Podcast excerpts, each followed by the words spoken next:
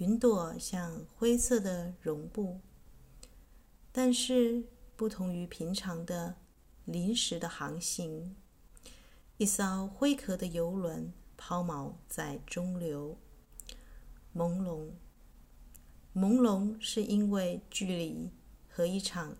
阳光照耀的毛毛雨，朦胧。他们总是不断的向北方航行，要不然他们似乎似乎在等待，等待，等待，等待，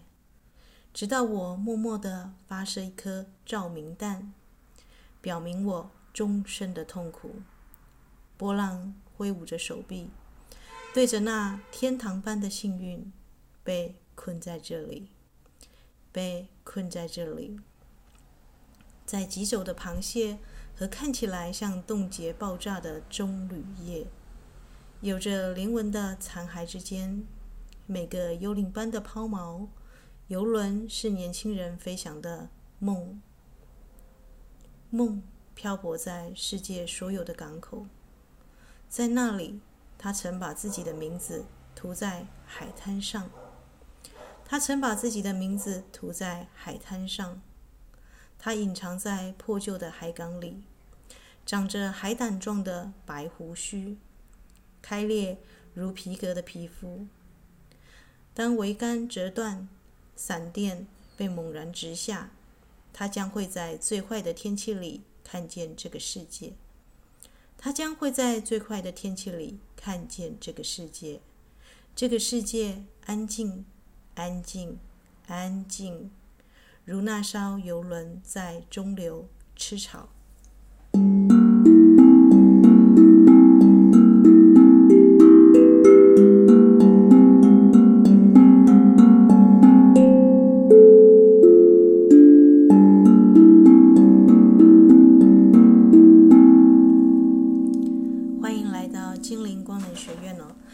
念诵的呢是沃克特的一首诗，叫做《抛锚的游轮》哦。那另外呢，他有悼念另外一个朋友的一首诗哦，他的结尾也是在吃草这个过程哦。那我就念他的一小段哦。那大家可以想一想，一般人的一生如果没有去掌握自己的方向哦，可能就跟他这首诗一样哦。他说啊，一般人赞美一匹马如何穿越草地，无人骑乘，因为马有自己的方向嘛，但有目的。停下，嘶鸣，打响鼻，汗水在身上闪闪发光，深深陷入回忆的沉思中哦。那这个地方呢，我们知道这个马是穿越草地哦。那这个呃，他的这一艘抛锚的游轮呢，却是这个、呃，在这个中流当中吃个草。那一个微暗的日子在发亮，为什么会发亮？他默默地发射一颗照明弹哦，表明他今。终身的痛苦，它不是现在痛苦，是终身的痛苦哦。因为一个游轮应该是要有方向的，但是它就抛锚了，而且是停在中流。我们知道中流是什么？一个人的人生的中年哦，他突然就没有了意义。比方说，一个人年轻的时候呢，他知道他要上学啊，他要去公司卡位，他必须要有一个工作，或者是他要组织家庭，要买房买车。但是当他一切都达到的时候呢，往往是在中年哦。中年呢，差不多是这个双方的这个父母亲开始年迈变老，孩子呢，这个我们说的有点青黄不接，孩子正在长大，呃，又要顾上又要顾小，往往一个人的中年的时候呢，是最慌乱的，是像抛锚的这个游轮一般哦，漂泊在世界所有的港口，年轻人飞翔的梦。那个他曾经把自己的名字涂在海滩上哦，隐藏在破旧的海港里。啊、我今天的一个主题呢，啊、我想设定为你的行星的乐团哦。啊、每一个人呢都有这个十二宫，有十个行星分配在不同的宫位里面。但我们是一艘这个要向世界去航行的游轮哦。那如果没有发现这个行星当中谁是导游，谁是乐团的指挥，谁是这个我们说的主唱，谁是这个乐团的这个我们说的啊打击乐的这个呃最重要的一个乐器，谁是配乐，只是背景乐，只是这个我们说的啊只是鼓手哦。如果没有搞清楚这些行星在这个分布在各个宫位或者是啊它的位置哦，那很容易这个我们说的啊。指挥抢了这个导游啊的方向，那这个主唱呢抢了指挥的工作，因为主唱我们知道，一个主唱唱得好，他未必能够把整个这个节目单啊，或者是跟其他的这个乐手乐器配得很好，还是需要一个乐团还是需要指挥的嘛。那音乐过后呢，我想要来就是跟大家分享一下我在这个。发现南北焦点跟上升下降的星座过程当中呢，呃，我发现一个人哦，因为这个克里昂说一个人呢，人的身体就是个乐器哦，啊，你的身体的器官对应个十二个星座，那你的这个一生呢，啊，这个我们刚刚念的是一个这个啊一般人的咏唱咏叹调了，啊，我觉得这个沃克特呢，他其实还蛮，啊，他的诗今天早上我读到的就是一个人的这个。一般人呢，如果没有设定一个航行，如果没有去啊、充电，那他如果呢没有去注意到自己的方向的话，那可能就会像这一艘抛锚的游轮一样，他曾经是有梦的，但是他的梦呢只留在这个家乡的海滩上哦，没有人看见，因为他他没有办法出航哦，他的梦是漂泊在世界所有的港口，漂泊在世界所有的港口，代表他什么地方都没有去哦，因为那只是梦，他以为他曾他他可以出去。但是呢，他却是像幽灵般的抛锚在这个中流当中哦，就人生的中年哦。那这个只是在这个停在这里吃草哦，就像我们说的那匹马有目的，但是他总是在嘶鸣，在闪，在流着汗，闪闪发光，陷入了回忆的沉思里。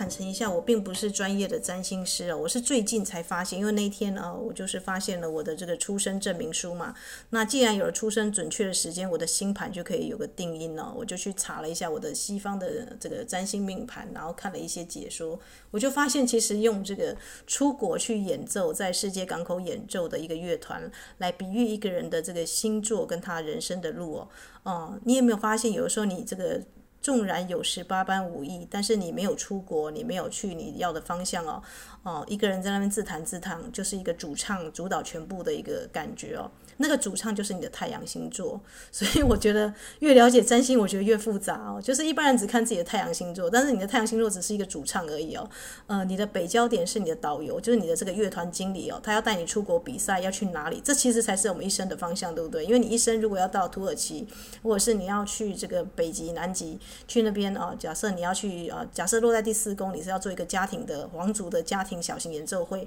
你要搞清楚自己要做什么样的演奏，这个场地在哪里？这才是一生的方向嘛，对不对？所以呢，这个为了避免像这个沃克特的这个抛锚的游轮这首诗一样啊，抛锚在人生的中游。那我之前跟大家介绍说，三十六岁是一个人的这个呃农历跟国历哦，它最接近的时候哦。所以这个时候看一个人的灵魂的蓝图在哪里哦，他的北焦点落在什么星座，在第几宫哦，其实就是把你的这个乐团经理找出来。那这个我们之前说的这个 James Bieber 他说这个北焦点就是那个将军嘛，一声号令之下，所有的星座都要对齐，那就是导游啊，导游就是乐团经理，他一声号令之下，诶，我们这些团要出国比赛了，好，指挥找出来，然后这个主唱找出来啊，这个管弦乐啦，这个吉他手啦，鼓手全部通通找出来，大家要一起要准备要出国了。那你会发现，有的人呢，一生当中都不知道自己的灵魂的方向要去哪里哦，就是他一生都没有去发现自己的北焦点在哪里，于是他就会抛锚在哪里，会在故乡，他的名字会涂在海滩上哦，他隐藏在破旧的海港里哦，啊，长着海胆状的这个白胡须，白胡须就表示我自己一生已经年老了，那开裂如皮革的皮肤也代表自己已经生命已经慢慢的死去了。你的南焦点就是你的家乡、你的故乡、你的这个最熟悉、最安逸的地方哦。所以，有的人一生当中都未必能够理解自己要这个团队，我的这个我一生发展的这个团队，我也许发展了很多技能，但我一生不知道我演奏的主场在哪里哦，他都没有找到他的乐团经理跟这个导游哦。那所以如果大家有兴趣的话，可以去听我前面录的两个节目，就是北焦点、南焦点，先把这个乐团的这个经理人、这个导游、这个将军哦，要出去的这个这个位置找出来，这个这个行星找出来。那么接下来呢，你就可以去了解你的这个指挥跟你的这个主唱哦，他们之间的。关系，我觉得用这样的关系，大家比较了解这个行星当中的这个合作跟这个凶，因为它有一个这个行克的九十度哦。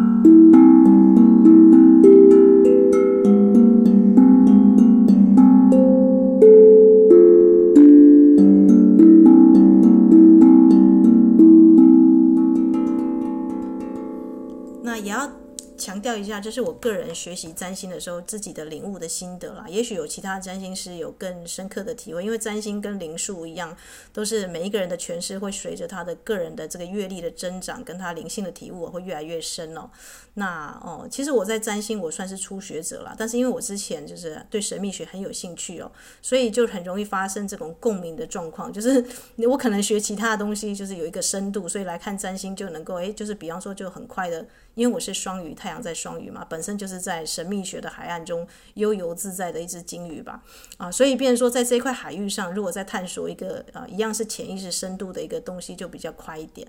那我的比喻呢，就是大家可以去思考一下，这个克里昂也说人体就是音乐嘛。那我们如果已经找到了这个北焦点，我们今生的航行的航向要表演的一个地方，它的舞台在哪里？比方说在第七宫的话，可能是你的灵魂伴侣哦，你可能要演奏那种很深沉的这个，但是你的音乐的曲风是什么？曲风要看你的指挥是落在哪个星星座哦。那你的指挥就是你的上升星座，上升星座是你这个三十岁之后你才会跑的这个星座。那你的指挥会不会跟你的主唱打架？绝对会。我们最常发现的问题就是你的太阳，你的主唱哦不干了。这个指挥在指什么东西？他喜欢的曲目，假设他喜欢的是温馨家庭剧，可是你的主唱是个 rocker。我们假设主唱，你的主唱假设是在母羊座暴冲的 rocker，他喜欢那种就是我们说的像是啊这个五月天那种，就是很声嘶力竭的去吼。可是你三十岁之后，你的上升是谁会跑出来？你的总指挥假设母羊座对宫是天秤座，他是一个优雅的男人，他不不喜欢那种声嘶力竭的。Rock 风格，他觉得，诶，我们这整个乐团应该是要演奏那种，啊、就是交响乐，而且是那种室内管弦乐那种，有点像贝多芬那种古典乐。那你的主唱绝对会疯掉。这就是所谓发生上升跟太阳星座相刑九十度的状况啊，或者是你本身呢，你是个这个太阳是在双子座，能言善道的，但你的上升呢是发展在这个金牛座或者是比较避暑的星座，你可能三岁过后觉得说，诶，我怎么好像嗯。有点怪怪的哦。就是你的这个个人的曲风呢，跟你的整个乐团的曲风就不搭嘎这样子。但是也有可能有的人的主唱他的太阳跟很多的这个乐团的成员成一个很亮的相位哦，于是他就一生就一直坚持，我就是坚持唱这首歌，我才管你要去哪哪哪个地方，你要出国是你家的事情，我就是打算把我的 rock 进行到底哦。这就是我们发生过很多的这个游轮会抛锚哦，就是哦这个我们说的他的驾驶员跟他的这个呃要设定航向那个人就出了。一个差错，那嗯，当然呢，他会觉得很熟悉、很安逸。一个 rocker，他因为他出生，假设他南焦点就是在双子座，他本身又是个太阳，又是在双子座，类似这个样子。那他当然你要他跑到这个双子座的对宫是什么？是射手，射手是要航行世界各地的，那可能是要呃，而且它是代表高等教育哦，要升往上升一级，可能要去了解这个其他国家的这个呃演奏的方式啊，可能不是只有你唱 rock，其他国家有不同的唱法哦。那如果这个双子呢，他是比较呃这个坚持己见，就是自己觉得自己很聪明很厉害，因为双子座有两个头嘛，他就不太可能会服从这个北焦点。这个这个乐团的这个导游跟这个呃指挥设定的方向哦，北焦点就是我们说的一生的灵魂的方向嘛。但是其实这个方向是舒服的，因为它表示你能够扩展你的新的技能哦。啊、那他可能就是原地踏步，原地踏步就是我说的会像这个沃克特的一样，它是个抛锚的游轮哦，日子就一一天一天的按下去哦，那他就会发射出一颗照明弹，他必须要去求求救，表明终身的痛苦。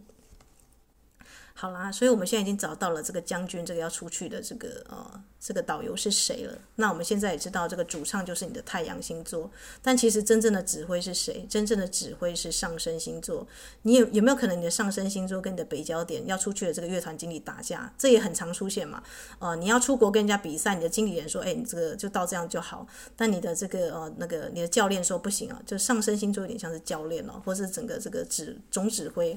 他也可能跟你的北焦点打架哦，所以一个人的这个占星命盘其实是蛮复杂的。但是如果你搞定了，你发现你的这个呃北焦点跟你的月亮，就你的情绪哦，啊，或者是你的这个指挥跟你上升星座是一个和谐的焦点，这个人呢，他一生当中也许会遇到很多挑战，他总是能够合作穿越哦。所以呢，关键不在于你有多少强强牌，或者你的星座相位有多好，而是。在重要的这个人生的方向、灵魂方向的北焦点，跟你的这个上升的你的指挥最好的方向，这个强强联手，就是你的总指挥跟你的乐团经理是两个能够合作的。那你的主唱呢，又能够成为他们两个中间的一个协调，这个是最好的。那你的主唱呢，呃，他也能够听你的这个乐团的指挥的一个命令，那再配合其他的乐器来演奏，那这是最好不过的。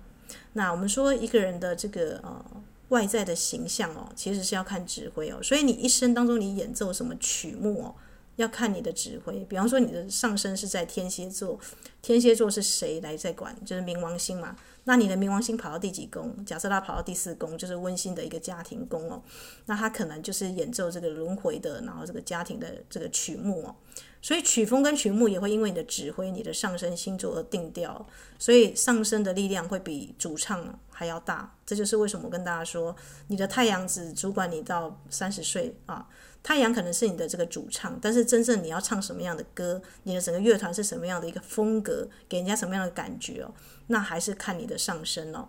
啊，上升才是你的总指挥。你出国的选曲跟表现的风格，是看你的指挥它落在这个哪一个宫位哦，它怎么样去表达自我啊？指挥就是表达自我的意思。那上升的这个下面就是我们说有下降星座嘛，你的一生过得好不好，其实是看你的自我跟你的伴侣哦，他能不能搭配哦。那我们说的这个下降星座，就是那个目光消失的时候，这个因为月亮会在这个南交跟北交过程当中哦，就是下降星座就是你看不到的，那是你的潜意识的一个星座，它总是会跟你的上升星座是一个对轴嘛。比方说，如果你是一个暴躁的母羊，你要唱 rock，你的下降绝对会落在哪里？落在天平。那如果你的幸运点呢？幸运点是什么？幸运点就是这个这个乐团里面会不会有人气王？有啊，你的人气王未必是你的主唱嘛。可能是你其他的这个这个乐团的成员的这个乐器嘛，所以你要跟谁合作，大家就要看你的第一宫哦。你的第一宫的跑到这个水星跟金星，就表示说金星是唯美主义嘛，那这个水星是客观的这个理性哦。那你的主乐器就是主唱之外，你会配这两个星星哦。所以大家可以看自己的第一宫哦，除了这个自己的本命星之外，还跑到了什么样的星星？那你的事业宫是看你的第十宫哦。所以你的这个乐团其实很复杂，你一生要演奏音乐，对不对？但是你的这个最擅长的是什么？你第一宫除了你的这个呃那个 rock 那个主唱之外，你还跑进了什么样的星星会决定你的这个曲风的细腻度是粗犷呢，还是细致呢？那你的这个事业第十宫跑进什么样的星星哦？那它也会决定你的这个，因为我们知道这个一个乐团的演奏，它不是只有一首歌，它是一整个曲目哦。这个曲目怎么安排啊？指挥会在这个第一宫跟第十宫当中做一个搭配哦，啊，做一个合奏，强跟弱都会在这个地方出现哦。啊，所以一个好的演奏绝对不是只有主唱强而已，它是需要天时地利人和，就是我们说的，呃，他演奏的一个这个国家呢，异异国的这个。这个舞台呢，是刚好期待他们来上场，而这个上场的主唱呢，跟他的鼓手，跟他的这个间奏啊，还有这个中间的调停各度呢，啊，就是场地呢都非常的好，灯光啊，舞台设计啊，这一些啊，就是你的这个十二个这个宫位跟行星的合作啊，才可以呈现你这个人生的完整的一个交响曲哦。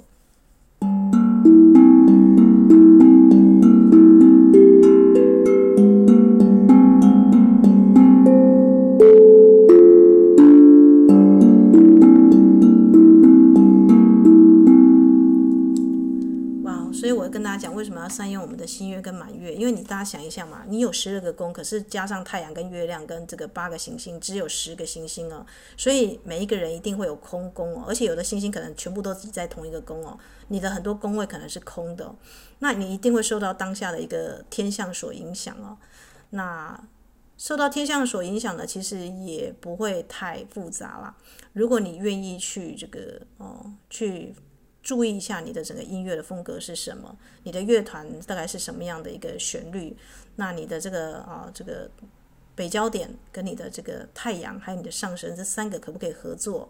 那就可以看得出你一生当中，比方说像我来讲好了，呃，我的第一宫也就是我的这个啊。摩羯啊，就是土星是跑到第九宫，所以我的演奏曲风是什么？第九宫是迁移宫哦，它跟这个学历啦、远行啦、高等教育啦、异国风啦、哲学啦啊这些理想的东西啊是有共鸣的。所以呢，呃，我的这个指挥就一定会让我的曲目呢是跟这些相关的。那我在主持我的这个神秘学的，大家会觉得很奇怪，你是双鱼座，主唱是双鱼嘛？双鱼不是老灵魂吗？会唱一些比较浪漫的啦、唯美的啦，或是那种我们说小清新之歌。但是我却会用这个呃宗教、哲学诗，或者是异国的这个诗人哦，或是高等教育，就是我擅长的来做一个这个编排啊，就是编排我的一个节目啊。那是因为我的这个啊这个。啊，我的指挥呢，他的土星是跑到第九宫哦，第九宫就是刚刚好是这个高等教育的宫哦。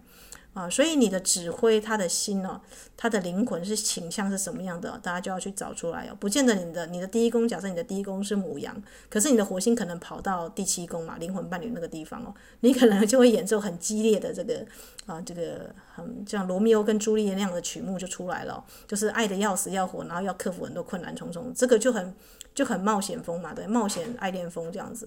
啊、呃，所以这个其实是有点复杂的。但是如果我们用一个乐团可以带出国，然后要呃跟其他的成员来去配合，那呃你的这个北焦点一定会跟你的乐团成员一定跟他不符。比方说像我就发现我的北焦点可能火星啊、土星啊、冥王星啊，就会觉得他太弱了，那那他就会想要出来主导一切嘛。那幸好我的总指挥哦啊是摩羯座，摩羯座还蛮。蛮这个蛮强势的哦，所以他可以就是跟他们做一个合作。那我的这个指挥跟我的这个北焦点，我的也就是说我的上升跟我的北焦点是合相的关系哦。所以，变成说，如果你上升是落在一个比较，比方说像双双鱼、处女或是摩羯这种比较弱弱的这个星座，你好像压不住整个乐团成员，因为你的乐团成员一定会有火星，一定会有这个冥王星，一定会有土星哦。如果他们是不服你的话，你你就要去找出你的总指挥是谁哦。啊，就是有时候他们不会想要往北焦点的方向去走哦，所以北焦点是谁还蛮重要的，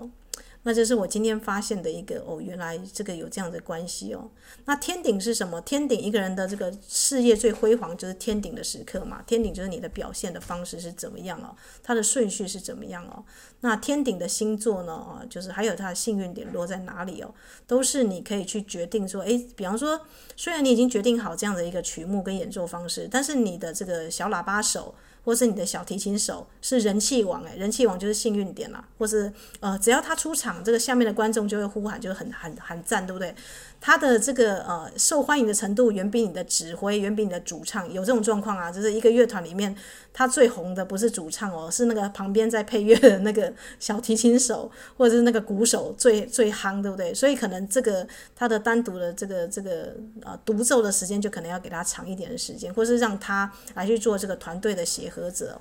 就是在一个团队里面，不是大家都会听指挥的话哦，一定会有某一些人是做中间的，像这个沙悟净一样，这样去融合里面的这个暴躁分子哦。这个幸运的家伙也要找出来哦，他通常会是在这个落在天顶，还有就是落在你的幸运点的一个星座啊。就是我的观察是这个样子。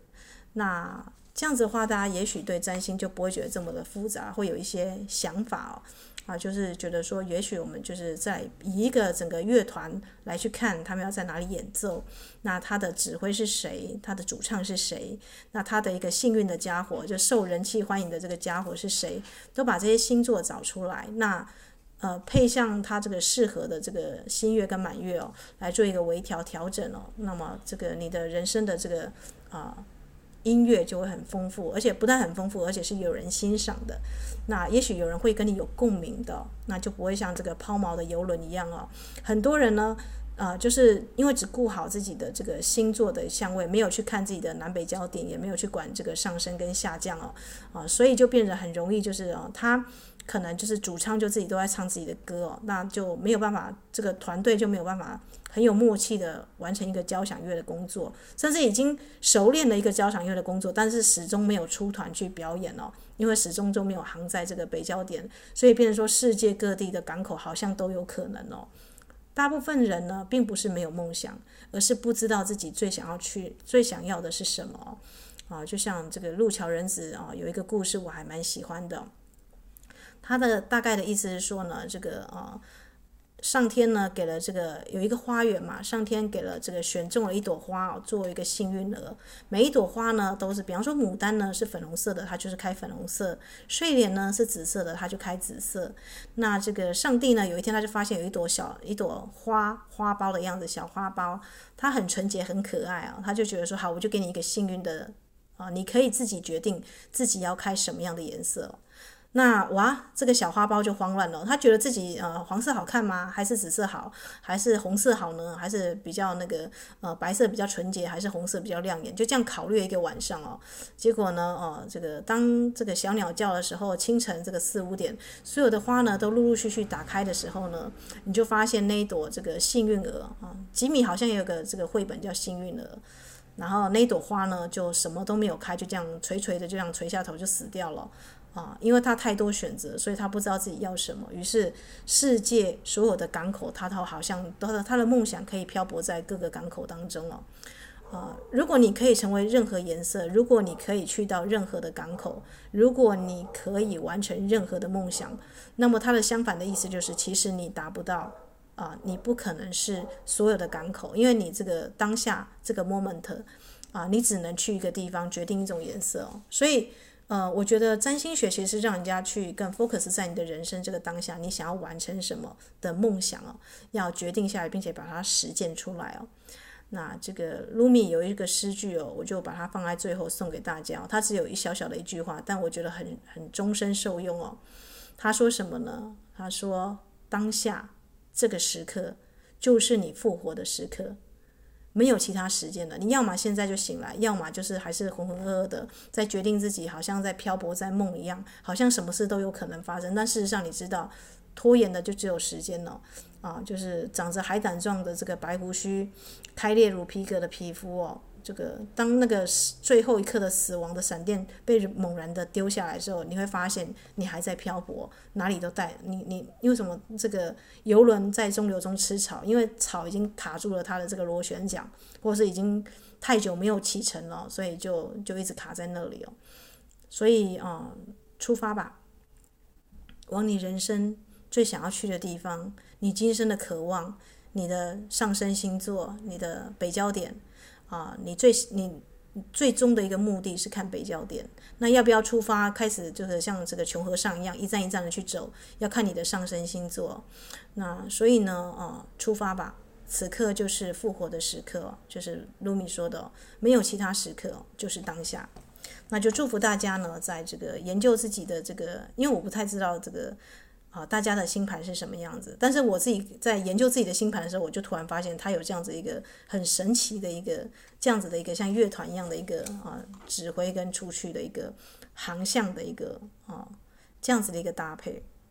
那如果没有设定的话呢，我们知道我们的这个过往的积习，我们的啊习惯跟我们的习气呢，就会像那个自己吃草的那个马一样，没有人驾驶，没有人骑乘，于是他就有自己的小我的目的嘛。他总是停下来思鸣啊，打响鼻啊，就是睡就睡，吃就吃哦。那汗水呢，一样在身上闪闪发光，只会陷入在回忆的沉思里哦，就哪里都去不了。因为马就是逐水草而居，哪里有吃的就就去吃。一匹马呢，它完全没有方向，那那等于是一直都在原地打转，因为它可能往东跑，一下往西跑，一下往南跑。但是这样说明了什么？它永远不太可能朝一个固定的方向去移动哦。所以呢，呃，在讲这个今生的前世蓝啊，今生灵魂的前世今生的蓝图，再看南北焦点，或者是讲这个上升跟下降啊，就你的乐团的总指挥，你的曲风是什么？那我想呢，这个人生的这个灵魂的目的是要就是由远啊到近哦，啊，我们小时候都人家都说你要赶快跑，对不对？但是如果你没有一个方向，你要往哪里跑？你的老师会都告诉你说不要输在人生的起跑点，OK？那你跑了，但是你要跑向哪里？这个方向其实大家是很茫然的，那希望这几期节目可以当家帮大家聚焦一下，发现你的这个北焦点跟你的上升星座是落在哪个宫位，那你的上升的那颗星星哦，又跑到哪里哦？啊，你的曲风是什么？至少大家可以就是在这几节节目当中哦，可以去对一下自己的这个占星命盘啊，去看一下这样。好的，那今天的节目呢就都录到这里了，那就祝福大家哦，当下就是复活的时刻。那希望大家呢都能够找到这个演奏顺利演奏自己的一个生命的一个乐曲哦。